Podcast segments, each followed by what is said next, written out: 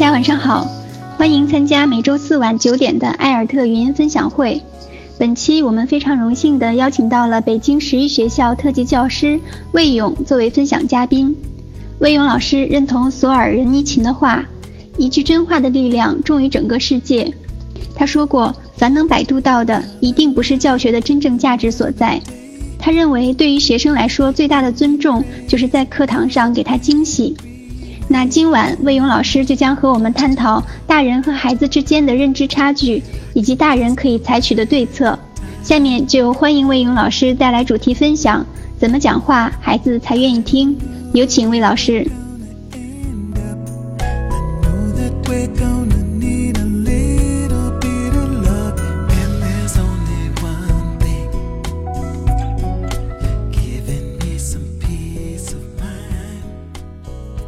各位好，晚上好。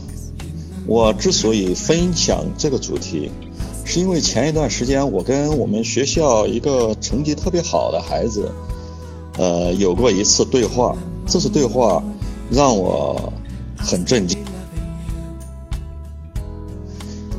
这次对话的时候，我就问了他们，他们当时是两个孩子，问了他们一个问题，我说。你们愿意跟自己的父母在一块儿吗？他们两人都摇头，不愿意跟自己的父母父母在一块儿闲暇时相处。而这两个孩子都是学习成绩特别优秀的孩子，他们俩都保送了清华大学。我说为什么你们不愿意呢？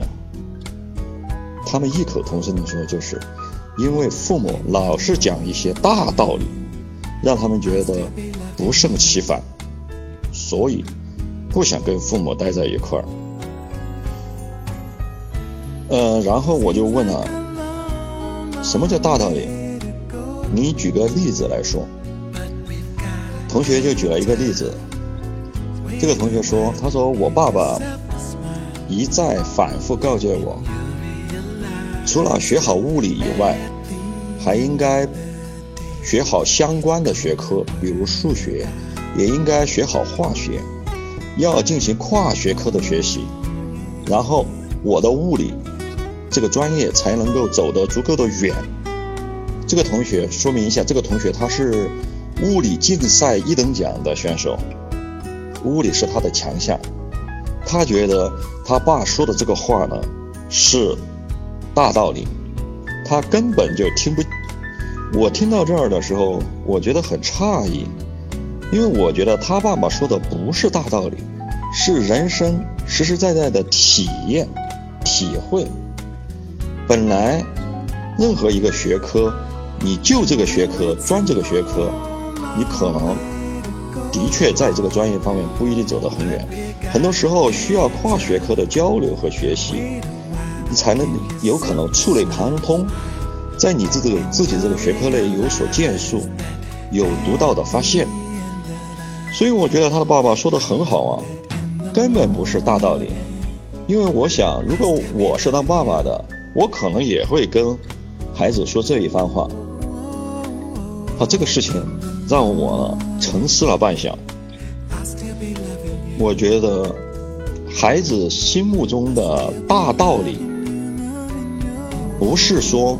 你讲的道，大人讲的道理不对，而是大人讲的道理是大人的人生体验，孩子他自己没有体验过。对于他没有体验过的这些道理，孩子们往往认为这就是大道理，即便它是实实在在的生活中的道理或者是真理，所以。我就在反思我自己给学生和给我的孩子讲的道理当中，有多少是我自己的人生总结体验，而并非孩子有过体验的道理呢？我想是有很多的。这样一想的话，我就发现我们大人其实讲了很多的大道理，这些大道理在孩子那里不起作用。之所以不起作用，是因为这些道理没有给他的经验、体验建立起联系。所以他不可能往心里去，顶多就是假装尊重你，听你讲完，然后就过了，仅此而已。原先我们以为孩子不喜欢大人讲大道理，是讲那些国家呀、民族啊、毫不利己、专门利人呐、远大抱负、远大理想这些道理，不对，这只是大道理的部分。刚才所说的那种道理。在我们大人看来，不是大道理，是人生经历的分享；但是在孩子看来，却是大道理。这就使得我们在跟学孩子沟通的时候，要特别考虑孩子的经验世界已经有的体会，他已经有过的经历经验，是否跟我们将要阐明的道理有没有挂钩，能不能够建立起联系？如果不能挂钩，不能建立起联系，你可能讲的那些话差不多都是废话。因而我又联想到我自己在教育学生、教育孩子的时候讲过的一些大道理，比如说，只要孩子你学习足够努力，你尽了力，尽力而为了就好。至于结果嘛，那个并不是最重要的。重要的是，你要尽力而为。这个话，原来我觉得自己讲的没错。现在的话，我觉得这是这个话是有问题的。它不但是一个大道理，而且不可操作。对儿童来说，什么是尽力而为？他没有标准。一个几岁的孩子，他怎么知道？什么叫尽力而为？什么叫没有尽力而为呢？所以我想的话，与其你讲尽力而为，不如给出一个具体的目标。说的俗一点，比如说，孩子，你数学要考九十八分，语文考九十八分，这才叫做尽力而为。这个这个理。这个话应该是比较糙的，而且听起来比较 low。但是实际上，你想想，对儿童来说，九十八，它是可以操作的，可以捕捉到的目标；而尽力而为，那是一个模糊的目标，他没有办法去捕捉，没有办法去实践。所以，我们讲尽力而为的时候，实际上是大话，实际上没用。不如讲九十八。又比如，我们学校普遍的教育孩子要团结同学、尊敬师长。其实对儿童来说，这也是大道理，因为不可操作。什么叫团结同学？什么叫没团结同学？是不是给同学搞好关系，迎合同学？才叫做团结同学呢。这方面，大人没有清晰的、明确的提供可操作的方案，这种大道理，对孩子来说是非常头疼的，他也是很难去遵守的。我们实际上可以告诉他，什么叫团结同学呢？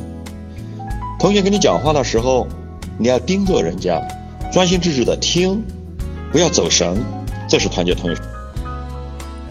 当同学被老师惩罚的时候，你不要在旁边看笑话，不要幸灾乐祸，这就是团结同学。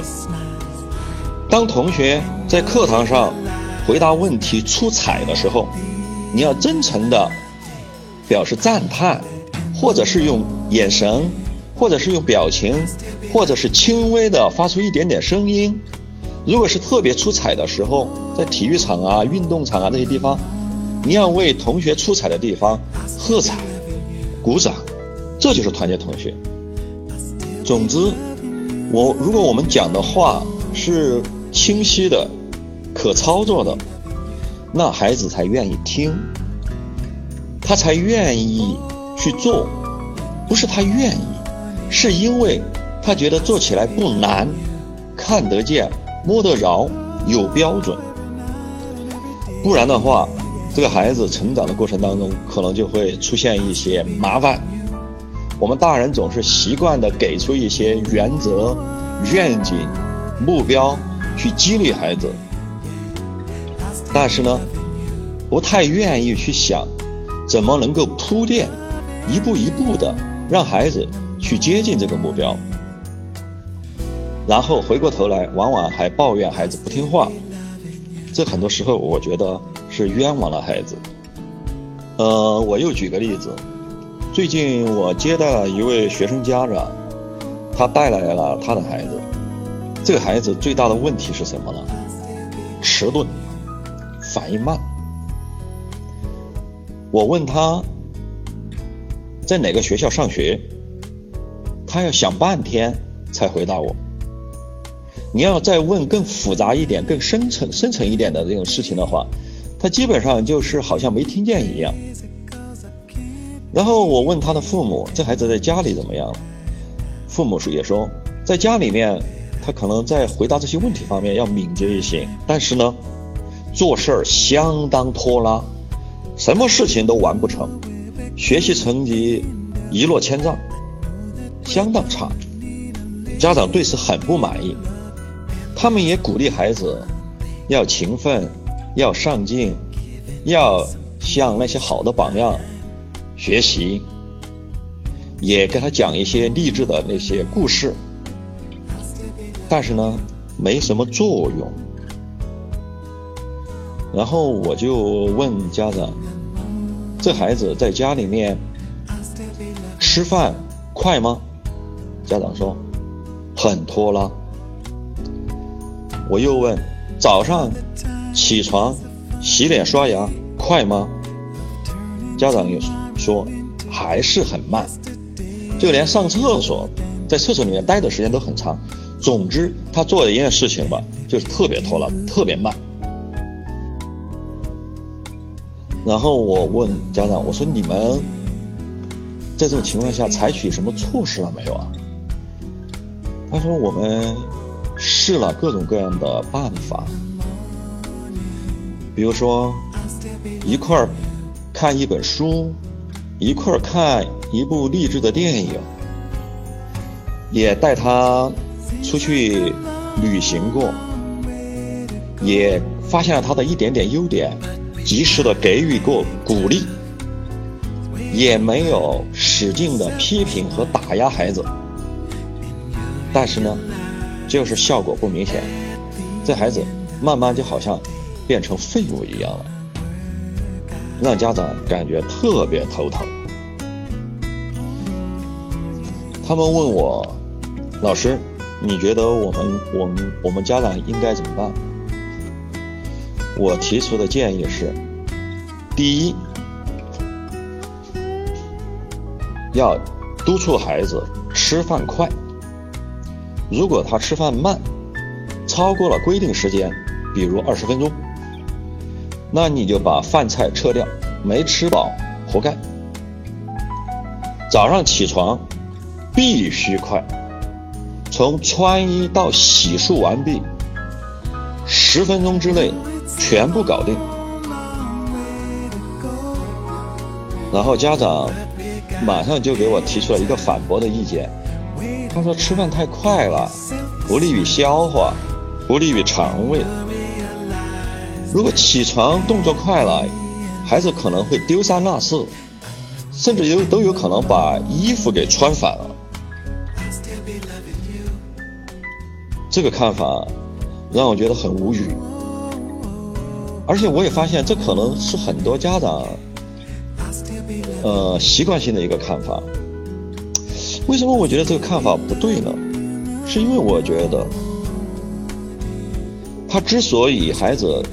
一旦节奏加快，穿衣服就可能穿错，呃，就可能丢三落四。那是因为他没有习惯快节奏。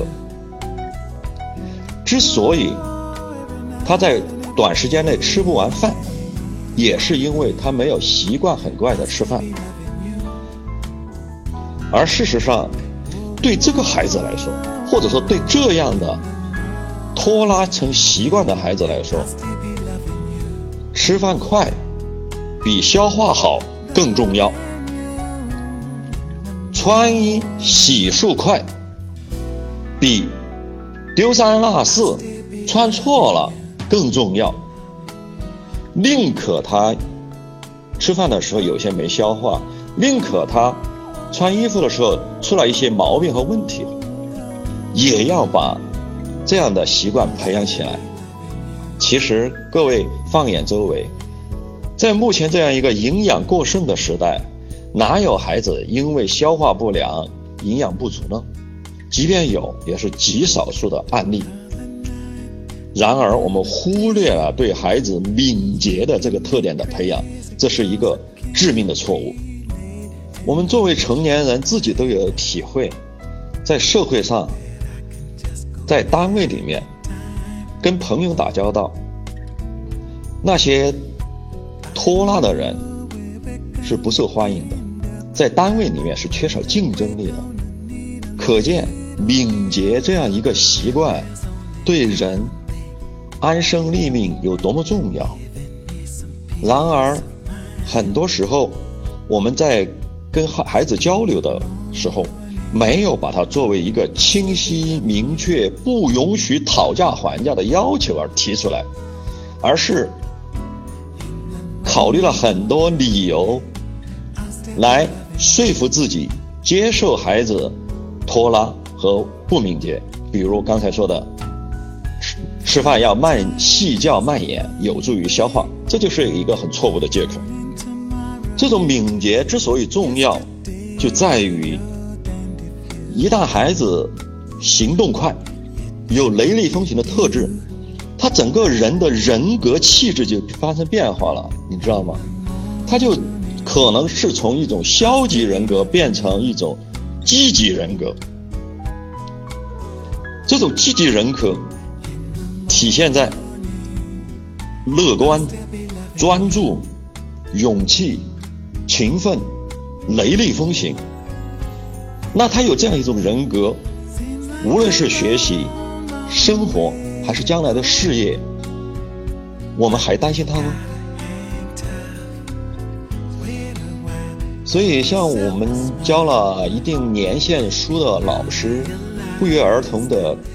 都发现了一个规律：孩子学业成绩好，其实主要的功劳不是他找到了一个好学校，找到了一个好老师，而是因为他有好的父母，有好的家庭背景，有好的习惯的养成。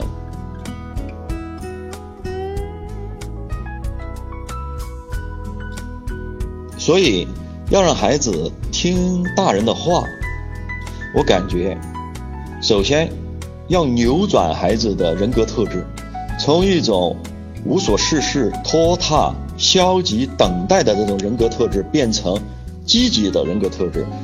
当他处在一种积极的状态当中，这个时候，大人说的话相对而言他才容易听得进去，他的信息接收系统才是全部开放的。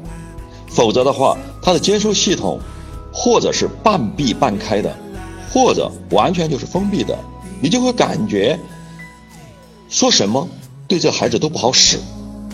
其实，很大程度上跟孩子处于一种什么样的状态当中关系极大。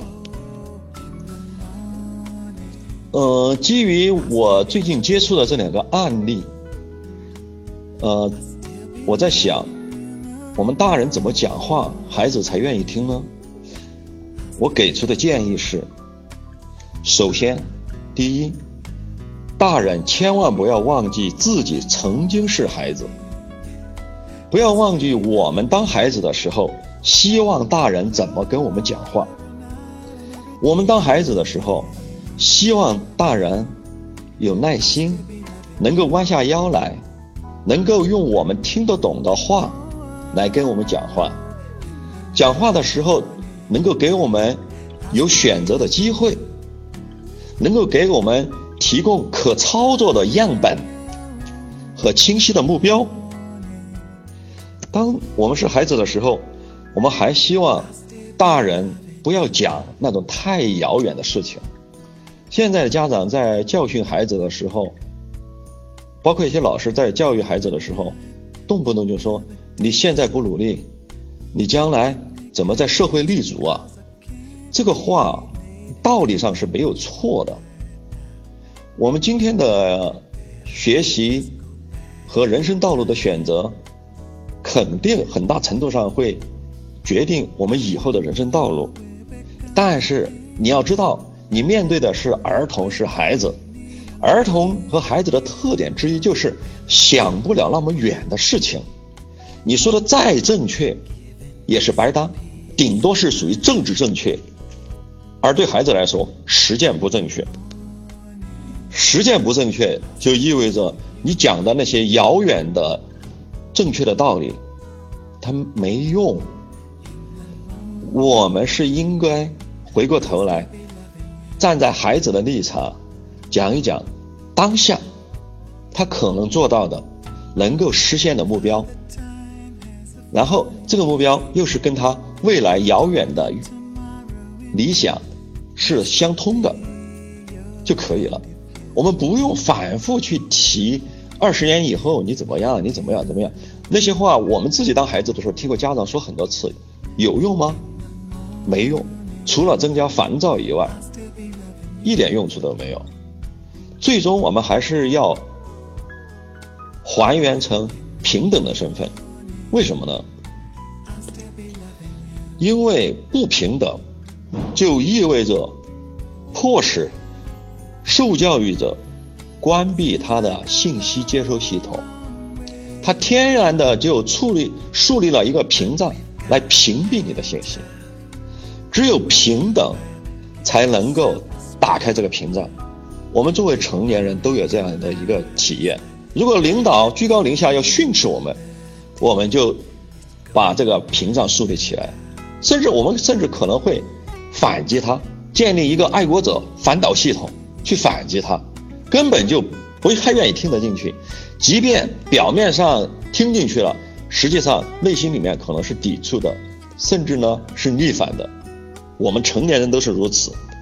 更何况儿童，所以大人讲话，孩子要愿意听，特别需要有一个平等的态度。这个平等的态度是，呃，去掉孩子和大人之间隔阂的一个基本条件。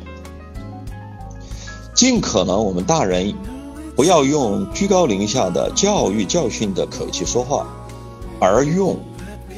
分享的口气说话，比如说，我曾经经历过跟你一样的事情，当时我是怎么怎么处理的？你看，这个处理的方法是不是适合你？如果你觉得不适合，我们再讨论一下，看看有没有别的办法、别的方式适合你。这种分享的这种姿态特别重要。最近我在我们学校主持了一些招聘新老师的面试，其中有一个环节叫做无领无领导讨论，就是我们给他一些案例，让这些新老师就这些案例，在我们招聘者不参与的情况下，他们自己就这些案例讨论出一个结果。其中我们给了一个一个早恋的案例，说有一个高中生，他早恋了，成绩很好，早恋了一年之后呢，成绩呢并没有受太多的影响，然而呢，他早恋的事情，最终还是被班主任给发现了，然后我们提出设置了一个问题，问作为班主任，你该怎么来处理这个事情？大部分应聘的老师都说，要给他讲早恋的危害，要端正他的态度，呃，要引导他把注意力放在学习上。这些话都没错，原则上都没错，都属于政治正确一类的语言。但是，其实早恋的学生。根本听不进去，或者几乎听不进去。唯有一个老师，一位女老师，她提出的方案得到了我们评委的高度认可。他说：“我要私下跟这个女孩子聊天，跟她分享我恋爱的经验，让她注，让她注意跟男生打交道的时候。”应该注意的一些事情，甚至包括怎么避孕。我觉得这位新老师他的那种呃方式以及他的姿态，是现在的高中学生容易接受的。他的这些话语和信息，才有可能走走入学生的心里面。这种教育才可能发生作用，不然的话，你再正确，如果没有发挥作用，没有走到学生的心里面去，再正确又有什么用呢？所以，这是我给的第一个建议，千万不要忘记自己曾经是孩子。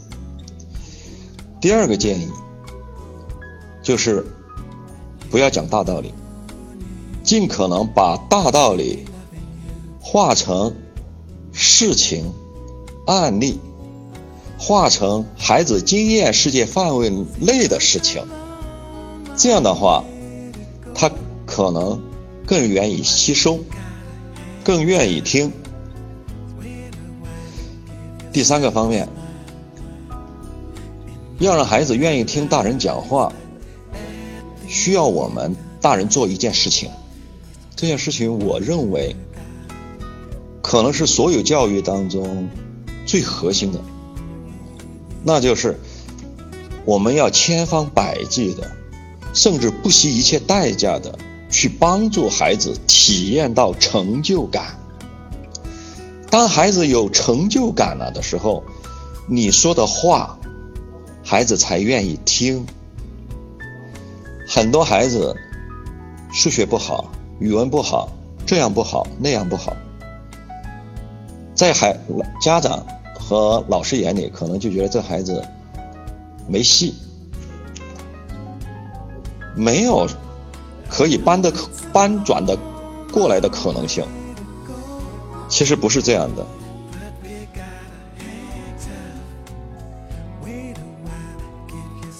因为任何一个人他都有相对的优势，相对的劣势。学习成绩不好。不代表他的运动不好，不代表他艺术不好，不代表他人际关系不好。如果他在学习以外的某个领域，他相对擅长一些，那我们就应该创造条件，让他在他的领域取得他力所能及的成绩，获得成就感。一旦他有了一次成就感，这就非常非常的厉害了，这对他的人生将起到不可估量的作用。他就有可能把这一次获得成就感的那种体验、那种方法复制在别的领域，从而产生自信，从而建立起乐观、专注、毅力、勇气、勤奋。等品质，这种成就感，打个比喻，它就相当于火车头，它可以拽着这个孩子在正确的轨道上面前进。这个火车头可以是数学，可以是语文，可以是英语，可以是物理，也可以是化学，可以是体育，也可以是艺术的某一科，也可以是他的组织能力。他的商业才能，他的手工，等等等等，千方百计让他体验，千方百计放大他，让他的这种相对的特长蔓延开来，蔚为壮观，声势浩大。那这样的孩子，你在跟他沟通和聊天的时候，你就会发现，他比较好沟通。有这样一个案例，讲的是四十多年前有个有个英国女孩，上课的时候他老是坐不住，被学校认为是一个学习有障碍的学生，被很多学校赶走过。他的妈妈没有办法，只好带他去看医生。看了很多医生，没有能够解决问题。最后找到了一个医生，这个医生很有办法。这个医生对小孩小女孩说：“我要和你妈妈私下谈谈，你在这里等会儿，我们很快就回来。”然后医生拧开了桌上的收音机，音乐响了起来。他们刚离开，这个小女孩就随着音乐动起来了，自己跳起舞来了。医生和家长在窗户外面看了。医生告诉这位家长说。夫人，你的孩子没有问题，他应该进舞蹈学校。到了舞蹈学校，孩女孩如鱼得水，后来就考入了英国皇家芭蕾舞蹈学校，成为了知名的舞蹈家。此后，他与人合作创作了一部音乐剧，他担任编舞。这部音乐剧连续上演了七千场，成为了百老汇历史上最经典的剧目。这部剧目就是《猫》，这个舞蹈家就是吉利安·莱尼。第四个建议，就是要给孩子创造有规律、有条理、父母经常在家的生活方式。在这样一种情境当中，孩子会比较听话，当然不绝对哦。为什么这么讲呢？呃，二零零七年，日本有一个教育家叫三浦展，他发表了一个调查报告，叫做“阶层是会遗传的，不要让你的孩子跌入下流社会”。在这个报告里面，他发现那些父母经常不在家的孩子，学业成绩相对较差；父母经常在家的孩子。学业成绩会相对较好一些。那些经常在便利店吃饭、那些经常在便利店吃饭的孩子，学习成绩往往不如在家里面由妈妈很有规律做饭来吃的那些孩子。所以，沙科长给出的建议就是，父母要经常在家跟孩子一块儿吃饭。父母所能够做的，就是改善孩子的生活习惯。其实，他提出这个建议，我们一点都不应该感到意外。我们想想历史上很多名人，比如胡适、鲁迅、毛泽东，他们在自己的回忆录里面常常写道，对他们影响最大的往往是自己的母亲，而他们的母亲。未见得有文化，甚至有可能是文盲。为什么文盲的母亲还能够培养出大学问家、大政治家呢？我想，这跟他们的家庭背景有关系。这跟他的母亲、父亲做事儿有条理、很勤奋、井井有条、有规则是分不开的。我常常遇到这种家长，他们很想让自己的孩子学习成绩好、听话，于是他们寄希望于学校，希望老师教好，对自己的孩子另眼相看，为此他们愿意付出任何代价。这其实是偷懒儿的想法，他们是想把孩子扔给学校老师来替他们把不良的习惯纠正好。然后他们在家里面维持自己原来的生活方式，比如经常不着家的生活方式，或者是因为事业，或者是因为应酬，或者是因为娱乐等等。其实这是开出了开错了药方，因为孩子的病根儿不在学校，而在家。只有家校之间相互的配合好了。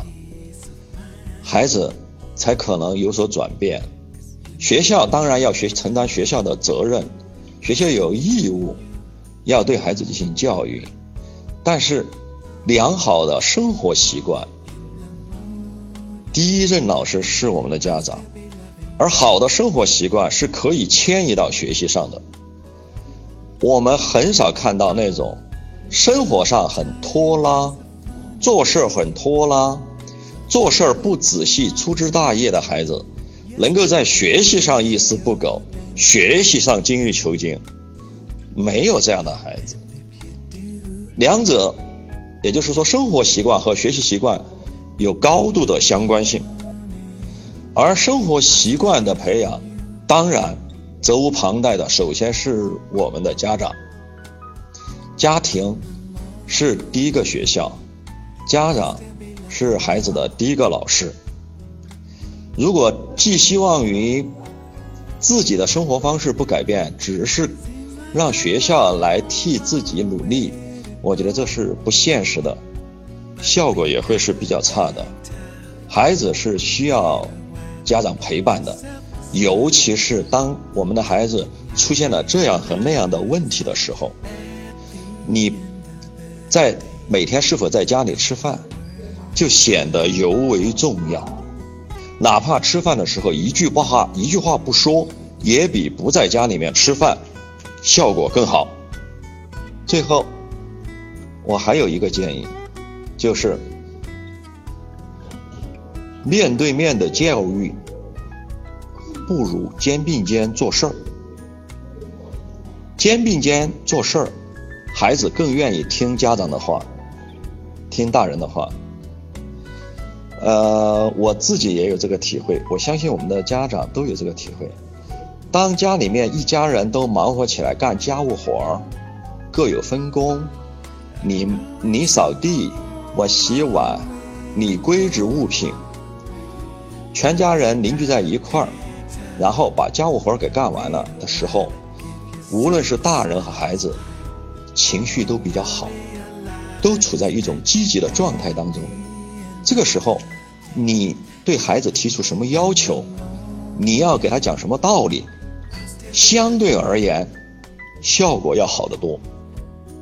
肩并肩一块做事儿，不仅仅是指干家务活，还可以是一块儿出去登山，一块儿做手工，一块儿打球，一块儿做游戏，甚至大一点的孩子。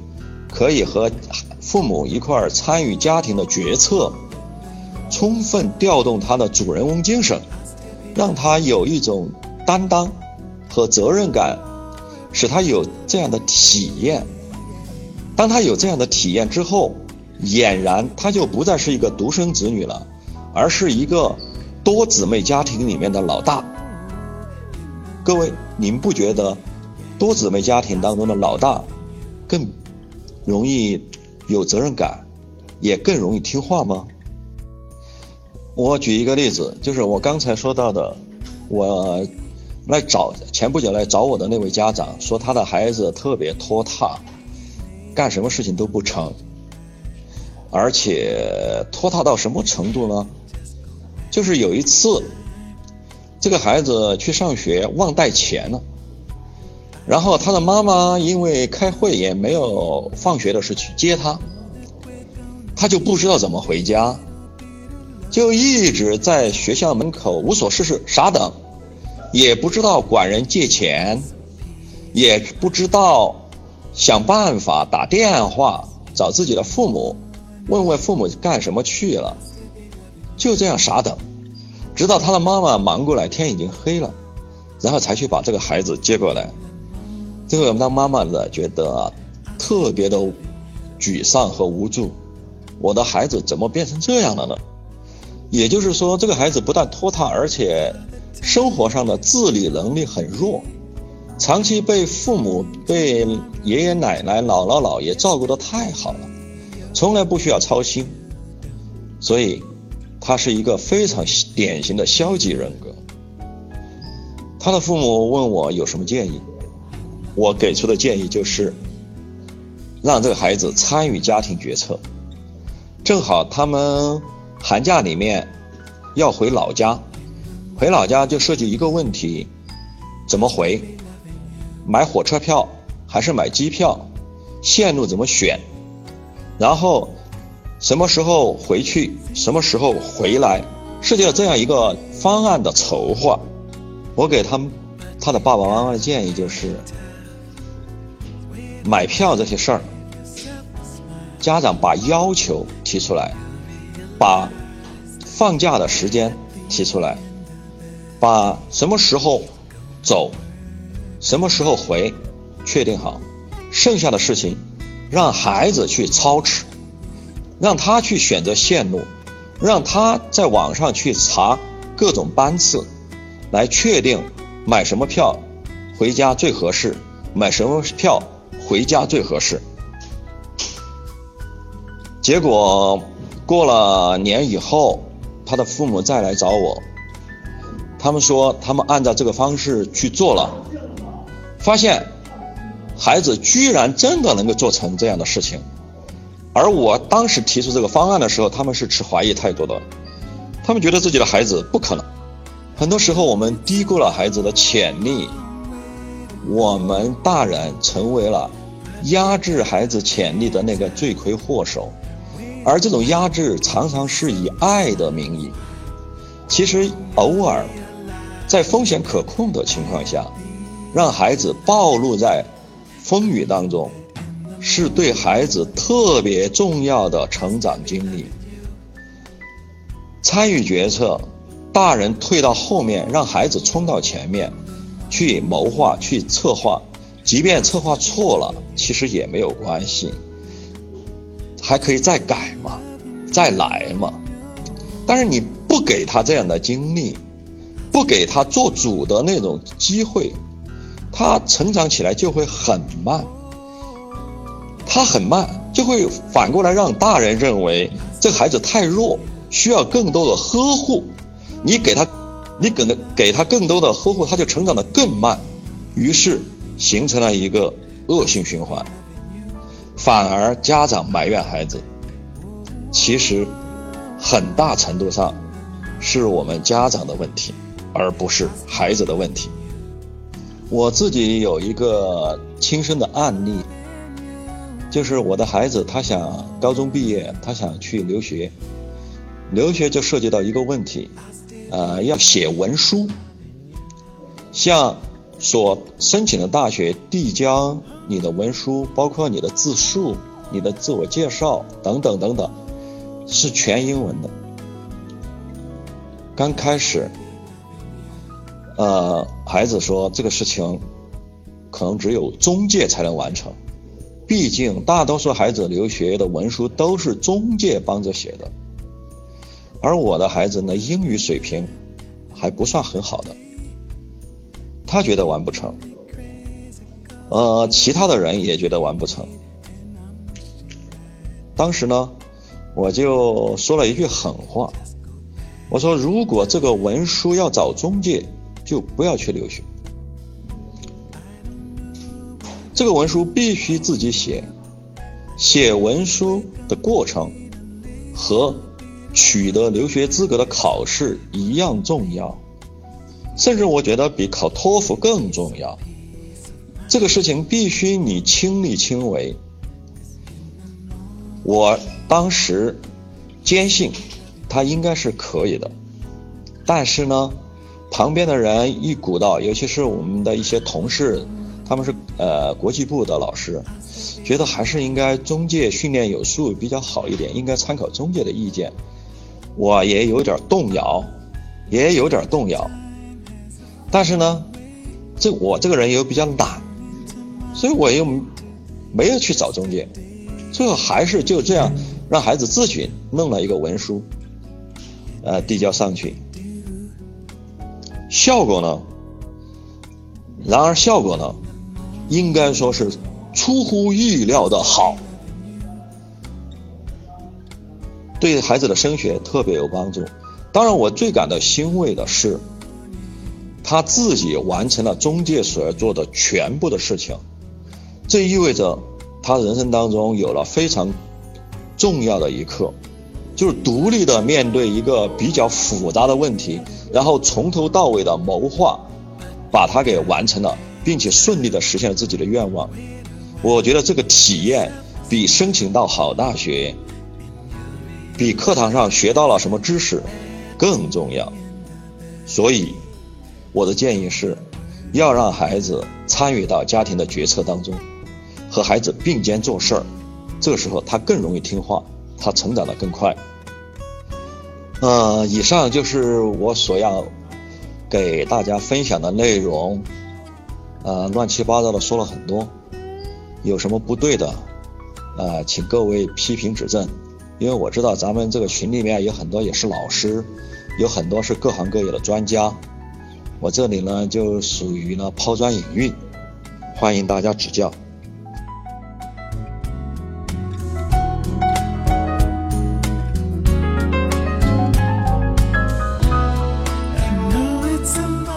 感谢魏勇老师精彩的分享。下面是交流互动时间，大家可以开始提问了。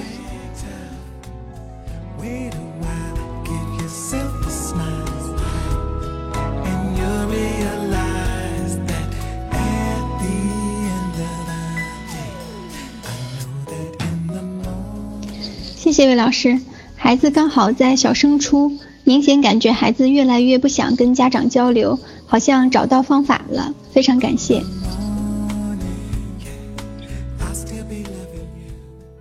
就是我们刚才讲到的那些招，我好像总共提过提出了五个建议，您可以试一试。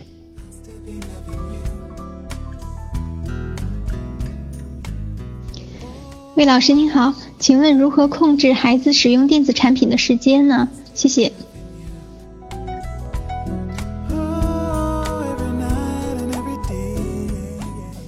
关于电子产品的使用，我觉得现在是有争议的。阿克，我觉得在孩子比较小的时候，应该减少或者是不使用电子产品。随着年龄的增长，逐渐的放宽他对电子产品的使用。我我回忆我们当初喜欢看书，小时候喜欢看书，其实很重要的一个原因是因为无聊。我们没有电，不但没有电子产品，电视机都没有，收音机一开始这都不是每家都有，所以精神上处于蛮荒。于是呢，一旦有书可看的话，就好像找到了唯一的一根救命稻草，相对呢就比较容易养成读书的习惯。我是这样看的。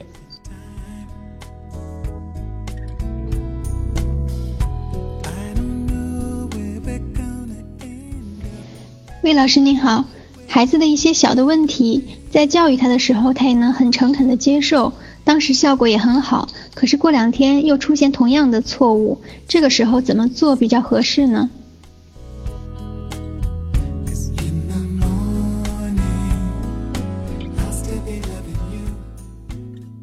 孩子一旦有了一个不好的习惯，你要纠正这个不好的习惯，养成好习惯。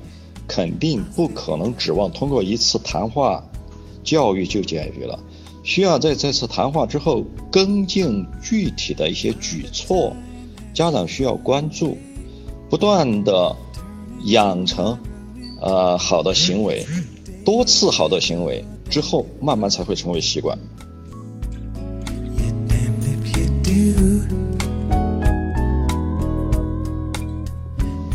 魏老师您好。我的孩子高三了，他周末回家还是一直在玩手机。道理孩子都懂，我该怎么样和孩子讲这个道理呢？谢谢魏老师。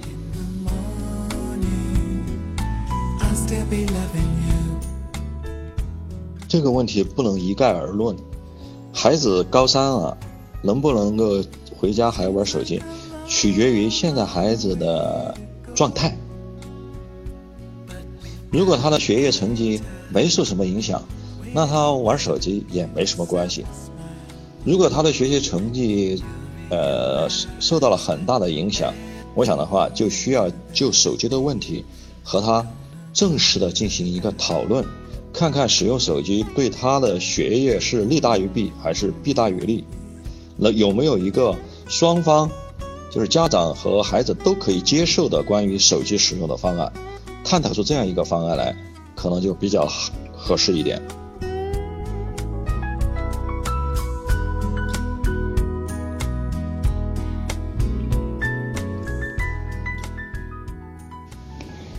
请问魏老师，孩子爱玩耍，所以会挤占阅读的时间。比如他晚上会玩到八九点才回家，洗漱后都十点左右了，只要有人陪着他玩，他就不会看书。呃，我该怎么办？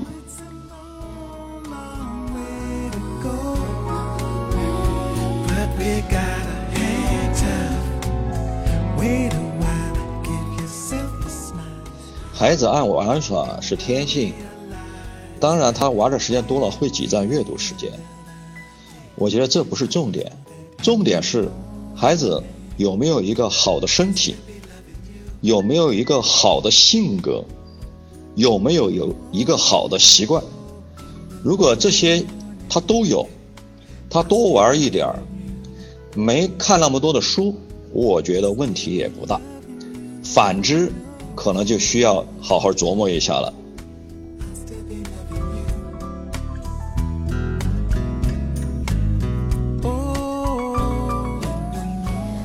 孩子上一年级，很喜欢家长读书听，听的也非常专注，但是自己的阅读很少，基本上都是大人给读。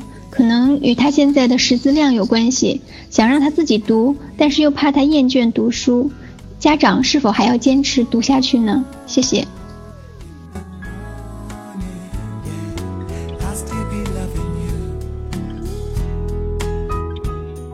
如果。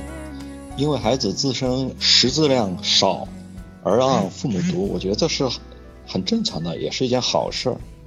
这说明孩子是特别有好奇心的。只不过随着识字量的增加，可以慢慢放手，读一半，剩一半让他自己看，读到关键的地方让他自己看，可以采取各种方式试一下他自己去阅读。我相信。从你讲的孩子的情况来说，我觉得你孩子将来应该是一个喜欢读书的人。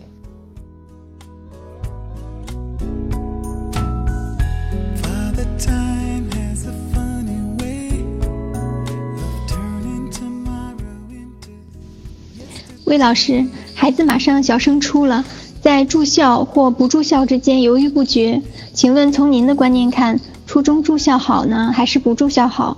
谢谢。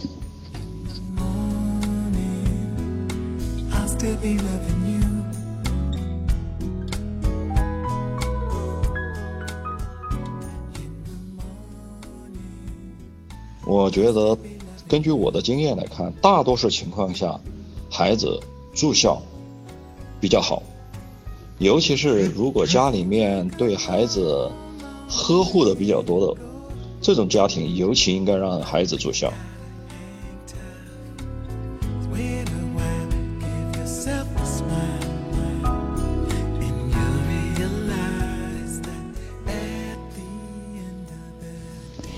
请问魏老师，孩子一年级，他很爱阅读，可是不做作业，每次催到大人孩子都烦起来，我们很矛盾，怎该怎么办？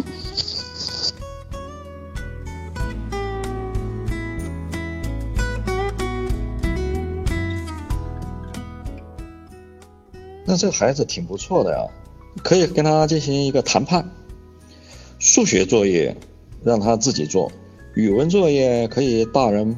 帮着做一点，也未尝不可，因为他不用做语文作业，我觉得他的语文都会好。爱阅读的孩子不可能语文不好。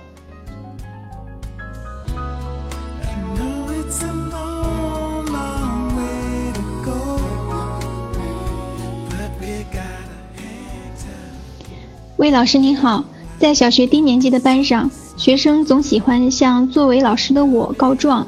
说某某做了什么事，犯了什么错？遇到这种情况，我该怎么做呢？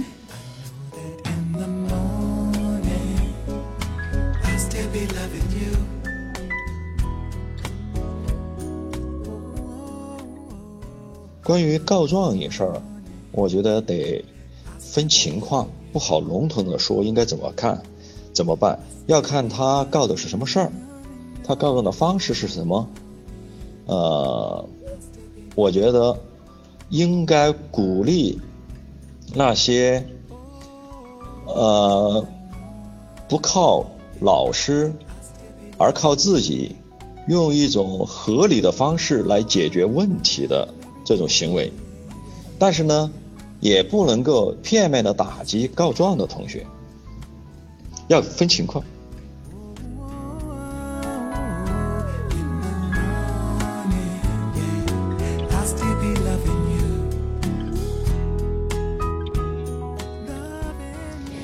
感谢魏勇老师的分享，请问您怎么看待我们现在的中学历史教材？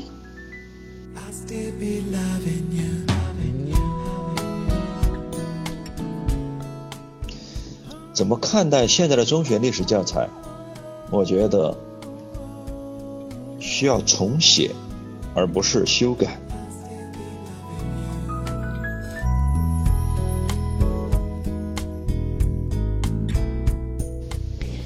请问魏老师，初中二年级的孩子早恋，家长该怎么办？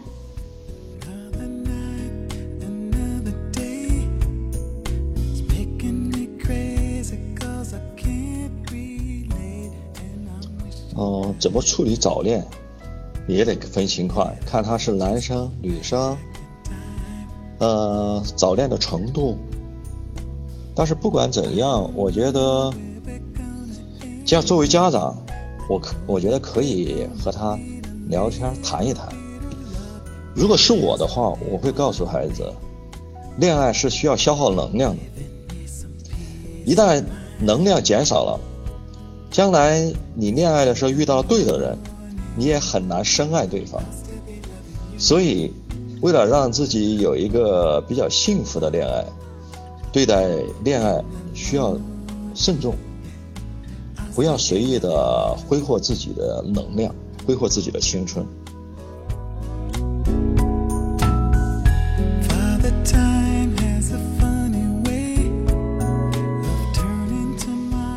能不能请魏老师分享一下你们已经编好了的历史教材？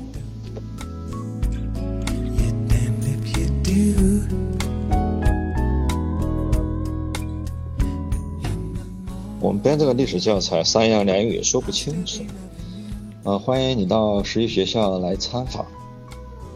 到时候你来的话，我们会把这个教材，哎，给你看，让你知道它大概是一个什么样子的。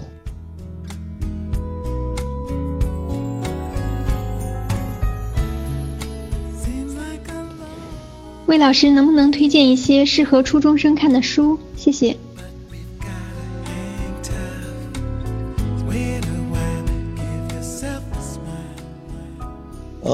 关于初中生爱看的书，我这一时半会儿也说不出来。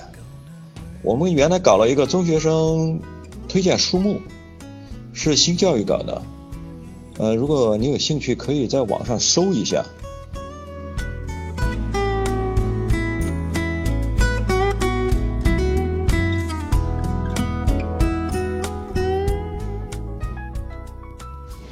我的孩子非常喜欢看课外读物，结果造成了对学校历史教材里的知识产生怀疑。但考试又要求孩子必须按照标准答案考好，请问魏老师，您觉得应该如何协调这种矛盾？谢谢。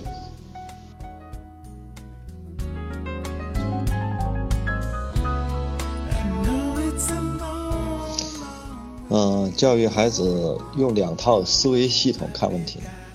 一套思维系统用来应付考试，一套思维系系统用来真正的思考。应付考试那套思维系统其实也比较容易建立。要知道考试需要你提供什么样的观点、立场，什么样的叙述，你就按照那个要求去做，这样可以不影响你的考试成绩。另外还有一个独立的追求真理和真相的这样的思维系统，这样呢。可以不影响你的智商的发育。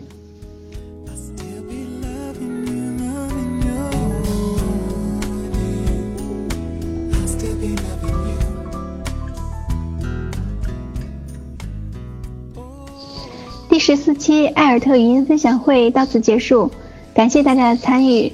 下周四我们邀请到了张永江老师来和我们分享如何培养孩子的安全意识这个话题。张永江老师创立了以能力为核心的儿童防侵害教育体系，同时他也是中国儿童失踪预警平台创始和发起人。那我们所有的语音分享也会发布在艾尔特的喜马拉雅频道上，欢迎大家关注。我们下期再见。